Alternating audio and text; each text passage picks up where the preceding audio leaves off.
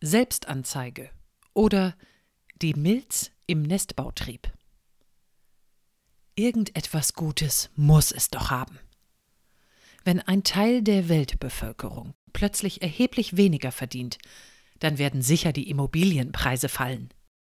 Denkste, das Einzige, was hier fällt, ist meine Kinnlade. Die günstigste Wohnung im Neubau gegenüber kostet so viel wie drei Auftragsmorde bei einem renommierten Profikiller. Nicht, dass Sie jetzt denken, ich kenne mich mit sowas aus. Das ist laienhaftes Krimiwissen, unmöglich nachzuprüfen, für Sie und mich.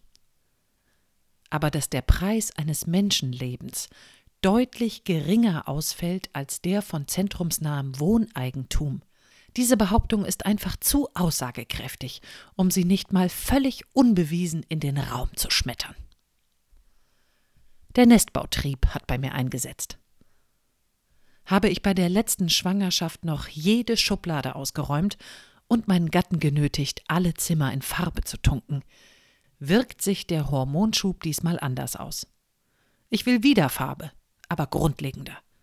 Ich bin hungrig nach Weiß im Winter, Grün im Frühling, grellhell im Sommer, rot-gelb im Herbst.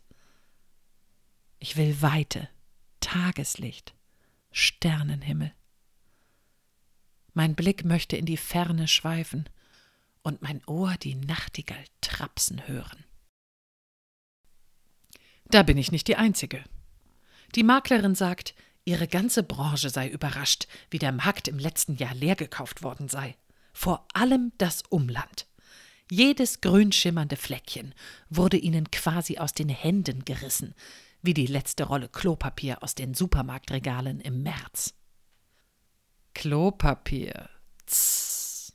Inzwischen sind wir cooler. Wir haben dazugelernt und wissen, was eine Pandemie ist und wie wir überleben im Lockdown.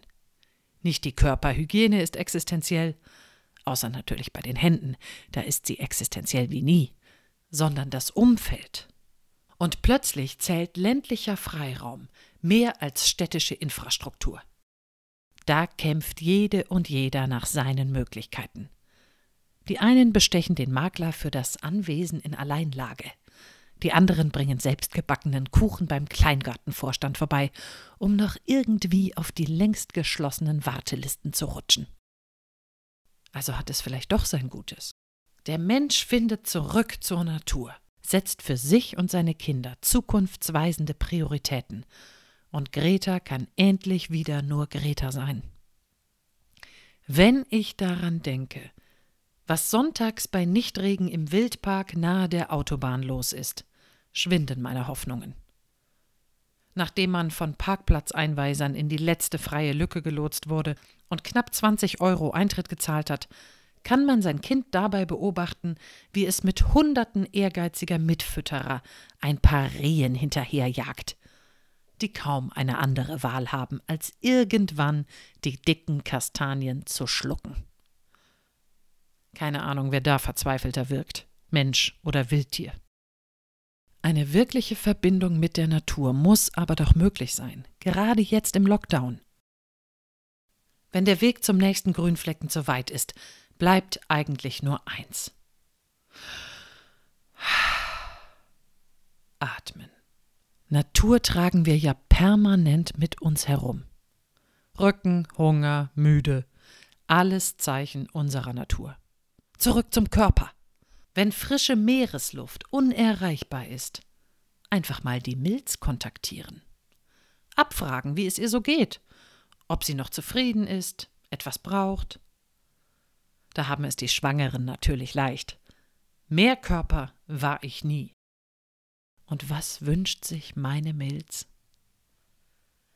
Vier Erwachsene, fünf Kinder und ein Pferd suchen ein Nest im Kreis Stormarn. Mit viel Platz und wenig Lärm. Ländlich und angebunden. Nicht zu weit weg und nicht zu nah dran. Nicht ganz neu, aber auch nicht ganz alt. Mein Dank wird sie verfolgen, wie unser Kind mit Kastanie das Reh. Nur sanfter. Joachim Ringelnatz Im Park Ein ganz kleines Reh stand am ganz kleinen Baum, still und verklärt wie im Traum. Das war des Nachts, elf Uhr zwei. Und dann kam ich um vier morgens wieder vorbei. Und da träumte noch immer das Tier. Nun schlich ich mich leise, ich atmete kaum gegen den Wind an den Baum und gab dem Reh einen ganz kleinen Stips. Und da war es aus Gips.